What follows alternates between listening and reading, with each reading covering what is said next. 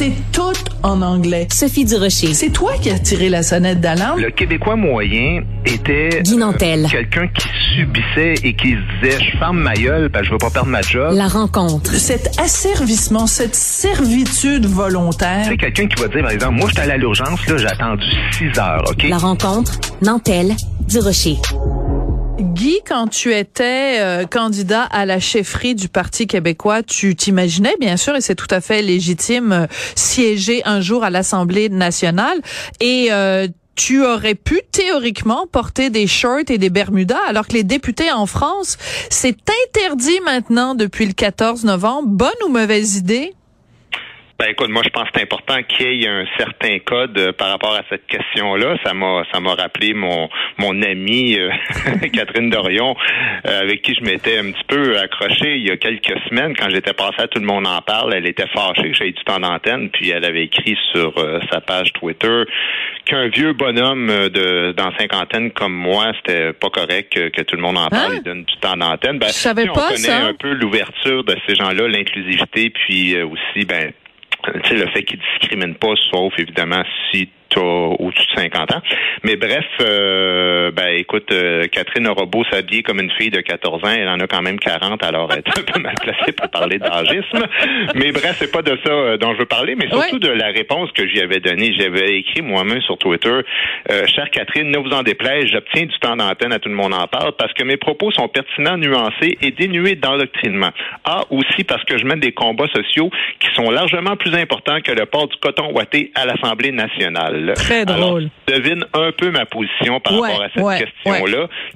Écoute, en ce moment, il n'y a aucun règlement officiel euh, à l'Assemblée nationale du Québec euh, pour bon, ce que le code recommande fortement, c'est le veston et la cravate pour les hommes et on dit une tenue de circonstance pour les femmes. Puis là ce matin dans le journal Montréal, ben il y a Yasmine Abdel-Fadel qui dit mêlons-nous de nos affaires. Mais c'est parce qu'il y a une affaire qui est bien de notre affaire. c'est ce qui se passe à l'Assemblée nationale. Ben oui. Hein, Ben oui, écoute, vous êtes nos représentants, vous êtes nos représentants. Ben oui, puis en France, ils ont passé le règlement parce que justement, il y avait un député il y a quelque temps qui était arrivé habillé en joueur de, de soccer, là, de Ouais, foot ouais. là-bas.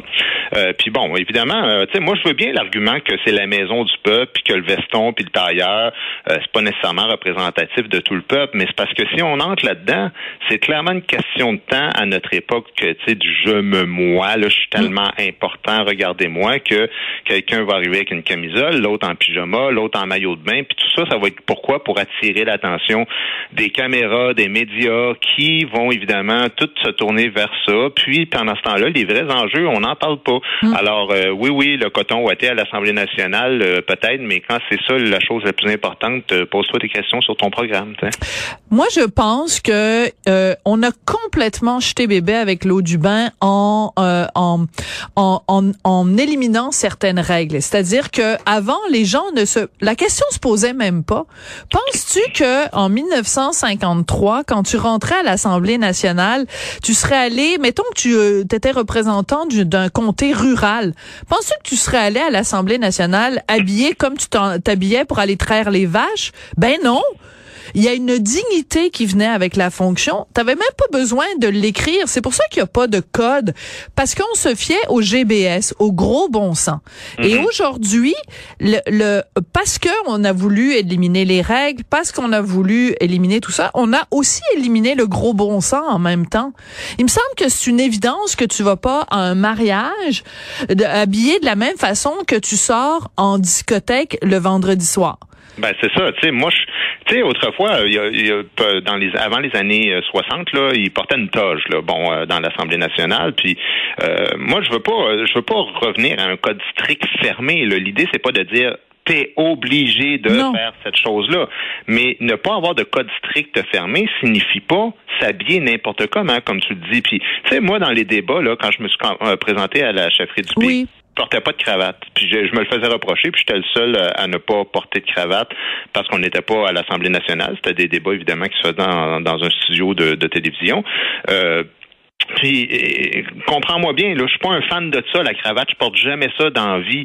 Mais, tu sais, tenue de ville, de circonstances, là, je veux dire, dans tous les bureaux du monde, dans tous les, les commerces, tu sais, je veux dire, il y a des façons de s'habiller. Quand tu es professeur dans une école, euh, euh, tu travailles à réception dans une urgence, tu travailles dans une bibliothèque ou je sais pas trop où, c'est pas vrai que n'importe qui s'habille n'importe comment. On vit pas comme ça en société. Alors, d'autant plus sérieux euh, étant, étant cette, cette fonction-là. Puis, il y a beaucoup d'hypocrisie par rapport à ça, tu sais, parce que je veux dire. Euh, il y a comme quelque chose de bien important là, euh, à l'Assemblée nationale dont on parle jamais, c'est que tu n'es même pas supposé porter le moindre petit message sur toi. Mm. Aucune publicité, aucune promotion. Tu dois absolument être neutre. Même pas un petit médaillon gros comme un dixaine de ton propre parti. Là. Par exemple, le Parti québécois, le Parti libéral, tu peux même pas porter ça. Et là, ben, tu avais justement Catherine Dorion qui arrivait avec un T-shirt de, de du poète euh, Patrice Beaubien, euh, puis bon l'autre qui arrive avec un voile, l'autre qui arrive avec un turban. Je suis désolé, mais c'est des façons de faire passer des messages que théoriquement qui sont interdites à l'Assemblée nationale. Euh, c'est interdit de, de faire ça. Oui, oui, ben écoute, tu pars moi pas sur le il faut pas euh, faire du prosélytisme avec nos, nos vêtements. Nos, nos professeurs, on leur dit que il nous viendrait pas à l'idée, par exemple, d'avoir un professeur qui rentre dans la salle de classe pour enseigner, mettons, euh, l'histoire des États-Unis euh, et qui porterait une casquette MAGA, Make America Great Again, parce que les mm-hmm. élèves diraient, ben voyons, on le sait que vous êtes un partisan de Trump, vous posez, vous portez cette casquette-là. Mais toutes les autres affaires, par exemple, il faudrait que les gens puissent s'habiller comme ils veulent tu, me vois venir là. Euh, je, je suis entièrement d'accord avec toi. C'est que on, revient un petit peu aussi, d'une certaine façon, au débat qu'il y avait eu à l'époque sur euh, une chanteuse dont j'ai pas le droit de prononcer le nom, qui était allée à un gala euh, habillée en t-shirt et tout ça. Bon, c'est pas le fait qu'elle portait un t-shirt puis que les règles sont différentes pour les filles et les garçons. C'est juste de dire